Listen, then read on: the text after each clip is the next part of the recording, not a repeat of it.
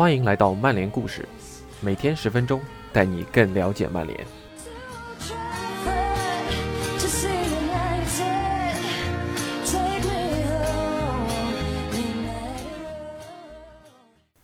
今天的曼联故事还是有关于 C 罗，他现在终于回到了曼联。那他是如何在曼联从小小罗成长为巨星 C 罗的呢？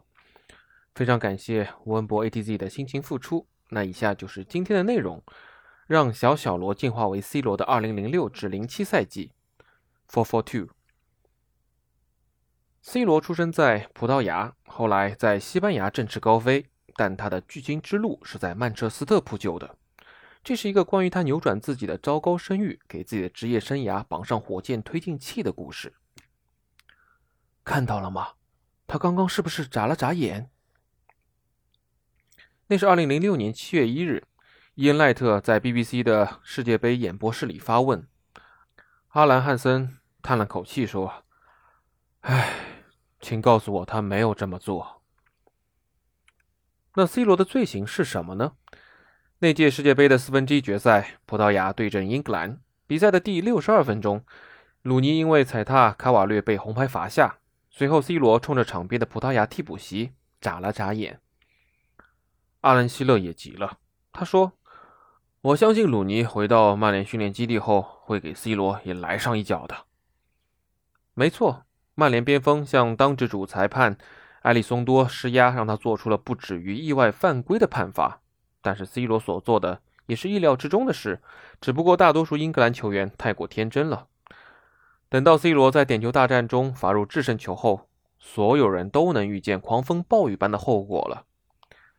太阳报援引一位不愿意透露姓名，但绝对不是虚构的消息源的说法。等到下次见面，鲁尼会把 C 罗撕成两半。这家媒体还推出了印着 C 罗的飞镖盘，靶心自然是 C 罗的右眼。一个半星期之后，C 罗已经受够了。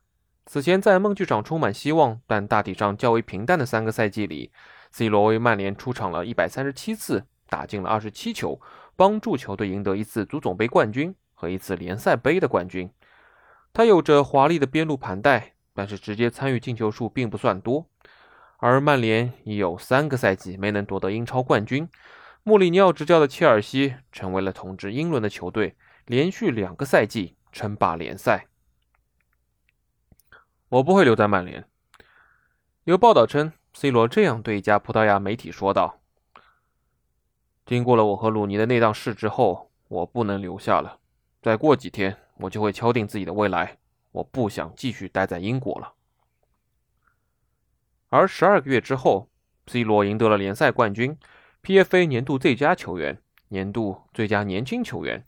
记者协会年度最佳球员，球迷评选年度最佳球员，而曼联拥有了一位世界级的巨星。二零零六年夏天，众多媒体一直盘旋在二十一岁的 C 罗以及夫爵的上空。今年夏天，他们就像一个可怜的醉汉，在凌晨一点四十五分还在穿越舞池，尝试结识任何一个能聊的人。《卫报》的罗布·史密斯写道。达夫就这样投入了纽卡的怀抱，转会费甚至不及曼联签下埃弗拉那段转会，没有什么借口可找，也不必找什么借口。想想 C 罗的情况，福格森最近说，在世界杯结束后自己还没有和 C 罗说过话，这是失职，与他当年为了保护小贝而对抗全世界形成了鲜明的对比。九八年的夏天，福爵坚定地站在了小贝身边，最终收获了丰厚的回报。然而，福爵并不需要这么做，因为鲁尼已经帮助他完成了这个任务。当然，这也有可能是主教练的要求。在盖尔森基辛的球员通道和 C 罗沟通过后，鲁尼整个夏天都在给队友打电话，确保大家回到卡林顿报道参加季前备战时不会有什么心结。这位未来的曼联和英格兰队长甚至提出两个人一起接受联合采访。季前训练的第一天，最大的惊喜。已经不再是 C 罗如期现身，毕竟他在世界杯上还是和俱乐部队友加里内维尔交换了球衣，而是他现身卡林顿时的状态。就身体素质来说，他从一个男孩成长为了一个男人。内维尔后来回忆说，上赛季结束后离队时，他还是个次轻量级的球员，但到季前归队报道时，已经进阶到了次重量级了，这让他获得了从前从未有过的对抗力量。鲁尼也同意这个说法，他表示 C 罗的身体素质看着像是整个夏天都在举铁一样，而跟 C 罗一对比，鲁尼自己的身体状态就太过扎眼了。他体重超标，身材走形，也让福爵非常的沮丧。关于 C 罗将会离队的传言一直没有断过，其他球队的球迷也是这么看的。但是曼联赛季开局的表现不错，五比一大胜科尔曼执教的富勒姆。C 罗首发出任曼联的右边锋，在后点打进一粒漂亮的凌空，还持续折磨对面的左后卫奎德鲁。你能看出他和韦恩是最好的朋友。比赛结束后，弗杰说道：“人们总是在寻找替罪羊，但是我们队内的气氛非常好，我们不会让外人破坏队内的团结。”比赛刚开始时，弗洛姆球迷确实虚过克里斯蒂亚诺，但是到了比赛的最后阶段，就连他们。都清楚的看到了他是多么出色的一名球员。你可以说福爵只是在玩弄真相而已，但他决意要确保 C 罗明白俱乐部希望他留下。接下来的一个月里，嘘声更加响亮了，尤其是在曼联的客场比赛。直至九月二十三日之前，C 罗的表现并不算好，他似乎被球迷持续不断的嘘声压垮了。但是曼联一比一战平雷丁的那场比赛。让情况彻底的改变了。第四十八分钟，凯文多伊尔罚入了点球，帮助雷丁取得领先。此后，曼联在进攻端向雷丁的球门发起了猛攻，但遭到了对方的顽强抵抗。直到第七十三分钟，挪到左路的 C 罗得球，C 罗内切过掉雷丁右后卫莫尔蒂，一脚射门，洞穿哈尼曼把守的大门，为曼联扳平了比分。赛后，雷丁队长莫尔蒂表示：“真的没法防。”他能走外线也能内切，能彩虹过人，能穿你裆，然后再嘲笑你。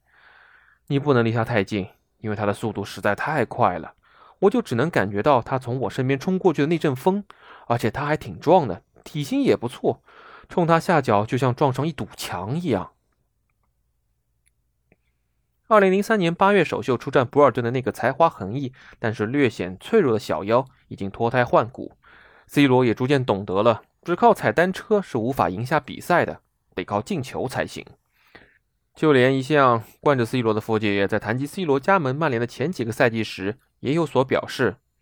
他不会错过任何一个炫技的机会，就想说服所有人相信他有多好。到了十一月，舆情已经变化了。从对阵普斯茅斯那粒任意球开始，C 罗点亮了整个英超联赛，而嘘声已经成为了过去。之后，在对阵切尔西和埃弗顿的比赛中，他都是全场最佳，还当选为了英超月度最佳球员。费迪南德后来回忆说：“克里斯蒂亚诺刚来时还是个喜欢炫技的孩子，他喜欢展现脚下花活，想向所有人展示自己有多出色，喜欢跟人玩一对一，喜欢让对面的边后卫难堪。后来嘛，他意识到比赛的关键还是进球，并成为世界足坛最佳球员。”注意力，他都应该放在进球、给队友创造机会、给比赛带来积极影响上。他强迫自己成为了这样一名球员。也许是他曼联生涯的头一遭，C 罗能在一场又一场的比赛中稳定贡献高光表现。如果说十一月只是个预告，那么十二月就是 C 罗的大爆发了。从曼市德比的一传一射开始，C 罗接连在进攻端贡献产出。圣诞赛程期间，对阵维拉、维冈和雷丁连续三场都完成了双响，帮助曼联登顶积分榜。葡萄牙人再次当选英超月度最佳球员，也成为英超历史第三位连续夺得该荣誉的球员。前两位得主是博坎普和罗比·福勒。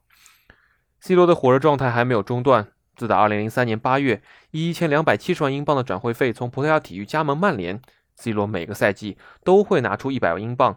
和福爵赌自己的进球数。第一个赛季他打进十球，C 罗输了。二零零四至零五赛季，C 罗的进球数升至十五粒，还是输了。二零零五至零六赛季，C 罗又给福爵送上了一百英镑。二零零六至零七赛季，福爵不想拿这个钱了，但是 C 罗不服输，把赌注加到了四百英镑，并且在二月份时就赢下了赌局。C 罗那个赛季的第十五粒进球出现在曼联二比一逆转富勒姆的比赛中，他在第八十七分钟攻入了绝杀。这记绝杀是 C 罗之前攻破雷丁球门的翻版，他在左路内切，然后成功破门。这一回轮到 C 罗拒收佛爵的投注金了。那年四月，C 罗的欧冠进球账簿也终于开启。曼联主场七比一大胜罗马一战是 C 罗在欧冠的第二十七次亮相，他打入两球。从那天起，他在一百一十五场比赛中打进了一百零一球。到了五月，C 罗打进曼联生涯的第五十球。他在曼市德比中罚进一粒点球，红魔的一只手已经触到了英超冠军的奖杯。次日，穆里尼奥执教的切尔西没能击败阿森纳，C 罗正式获得自己的第一个英超冠军。尽管曼联最终在足总杯决赛中不敌特别的一个带领的蓝军，C 罗本赛季的稳定表现还是得到了外界的一致认可。他拿到了能参与竞争的四项个人荣誉。尽管收获了个人荣誉、冠军和掌声。二点零版的 C 罗还是不满意，这个赛季只是一个开头。二零零七年年初，此前半年执教布隆德比宣告失败的穆伦斯丁回到了曼联，少有教练能像他一样让 C 罗真正兑现自己的天赋。穆伦斯丁在赛季收官阶段对他说：“克里斯蒂亚诺，我已经研究过你上个赛季的进球了，你只打进了二十三球，因为你总是想打进完美的进球。看看我打进了球门上角。”最重要的球员是能提升球队的人，而不是只能提升自己的。你的想法正好相反。不不不，这么想不对。你让球队变得更好，球队也能反过来让你自己变得更好。两人密切合作，研究了希勒和亨利的录像，想办法进一步提升了 C 罗的进攻输出。他们把前场分为了三个区域，分别打磨 C 罗的进攻：门前、边路和禁区外。C 罗成了一位致命的攻击手。谁说得分手是天生的，不是后天塑造的呢？